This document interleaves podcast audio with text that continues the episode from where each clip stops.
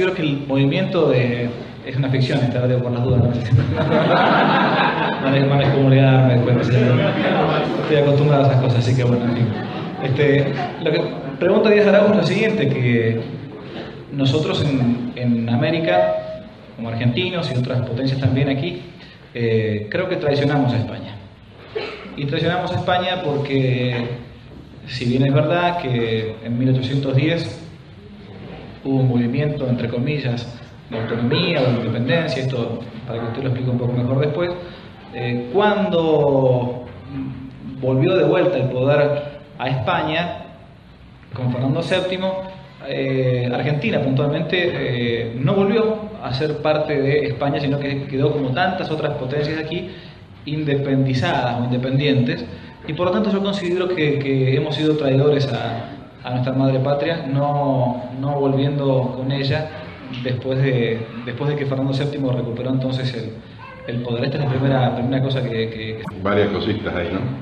Por eso uno está obligado por el cuarto mandamiento porque hay que honrar a los padres y honrar a, la, a esta forma de ser de, nuestro ser que dice Santo Tomás, que es la patria. Porque no podemos ser sin la patria. Eh, las patrias pueden tomar distintas formas.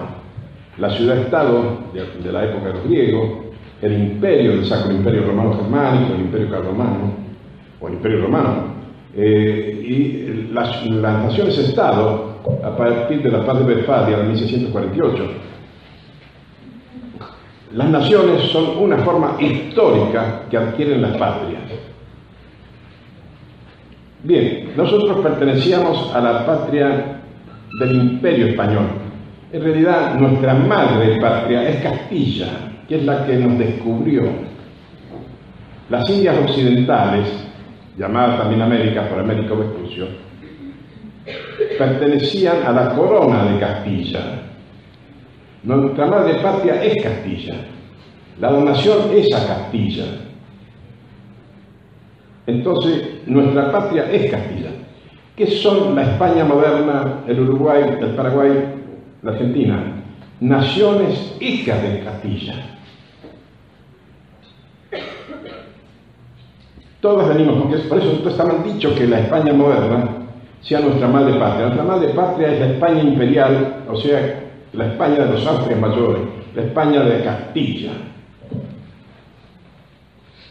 la España del Cid Campeador, de Don Quijote, etc. Eh, nosotros con la madre patria no rompimos nunca, ni debemos romper, no podemos romper, no podemos no ser castellanos, porque entre otras cosas estamos rindiendo, el, que, el que de esto lo está haciendo en el idioma de Castilla, en el castellano. Es una cosa increíble que no se den cuenta los que hablan contra Castilla. Castilla la gentil y la bravía, como dice Machado. Las naciones, como digo, estaba en la España moderna de los Borbones últimos. Pero esa nación, que era la metropolitana, que se conjugaban juntas todas junto con la América Española, Filipinas y otras posesiones, formaban el imperio español. Ese imperio había sucumbido en Trafalgar en 1805. Fue invadido por Napoleón en 1808. Los británicos decidieron librar la batalla por su subsistencia en España. Los españoles la llaman la guerra de la independencia. Península War, dicen los, ingleses, porque fue la, España fue el campo de batalla entre franceses e ingleses. Desapareció la metrópoli, al punto que las fuerzas francesas del norte, después de la batalla de Ocaña, llegaron a las puertas de Cádiz, que lo único que subsistía de la España metropolitana. Y, ni siquiera Cádiz, porque había un pequeño lugar ahí, un islote de pescadores que se llamaba la isla de León. Ahí se estableció este gobierno usurpador llamado el Consejo de Regencia. ¿Cómo se estableció esto? Porque venían de la Junta Central, que nadie la había nombrado, porque España era una monarquía de la dinastía de los Borbones. Si el rey, eh, eh, por lo tanto, se le da por la sangre. eh, si el rey había muerto, venía, estaba establecido todo el orden sucesorio. Y si el rey estaba incapaz, él debía nombrar un regente. No, Napoleón que sabía todo esto, cuando los llevó preso a todos a Valencia, a, Francia, se llevó al tío, se llevó a los hermanos de, Fernando VII, no dejó a ninguno de ellos. Y entonces en España eh, se produjo, un vacío gubernamental. Los, españoles metropolitanos, por su cuenta, lo resolvieron quedando juntas. Una eh, que, fue, que se llamamos Junta Central, que eran de liberales, chorros, los pobrecitos, se vinieron con todos los bienes de Sevilla. Decían Junta Central de Sevilla, no, los sevillanos los sacaron carpiendo, por como habían robado. Este, y se vinieron acá, y llegaron acá y lo que querían era embarcarse en los buques británicos, que son los que estaban protegiendo el, el istmo de Cádiz.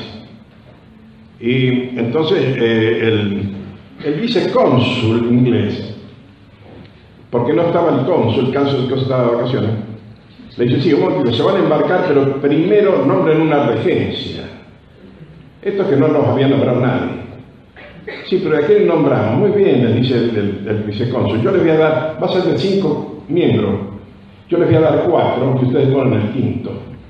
Así se estableció el Consejo de Regencia, al que según esta gente, eh, que nos dicen traidores, debíamos obedecer. El famoso Consejo de Regencia que nos movió la guerra, a nosotros por declararnos autónomos. Era un organismo creado por el vicecónsul inglés de Cádiz, que en la ciudad de Cádiz no era reconocido, porque allí había una junta que no quería saber nada con él. De manera que gobernaban desde el islote de León. Por eso el brigadier Saavedra le dice eh, a, Cisneros, pero señor, los pescadores de la isla de León van a gobernar el imperio español. Mm. Pues el imperio estaba, subsistía en América, en Filipinas y en otros lugares. En la metrópoli había sucumbido y estaba a punto de sucumbir absolutamente porque ocupaban Cádiz y listo. Y no se podían ocupar porque estaban las la escuadras británicas protegiéndolos. Consejo de Regencia, gobierno supuestamente legítimo, doblemente usurpadores, eso es lo que eran. Tanto, y, no lo digo yo, lo dijo Fernando VII cuando vino, después de Waterloo, en el 14, que cayó Napoleón y él regresó a España, lo primero que hizo fue meter los presos a esto, a esto y a los otros dos consejos que vinieron, porque esto se enriquecían y se iban, y nombraban otro, es decir, tercera, cuarta usurpación.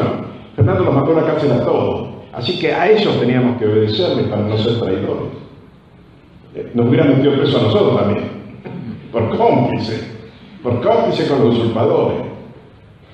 ¿Por qué al mismo tiempo que en Buenos Aires, en Caracas, en Bogotá, en Santiago de Chile, en todas partes se declara la autonomía? No había entonces este, sistema electrónico de internet ni, teléfono ni nada.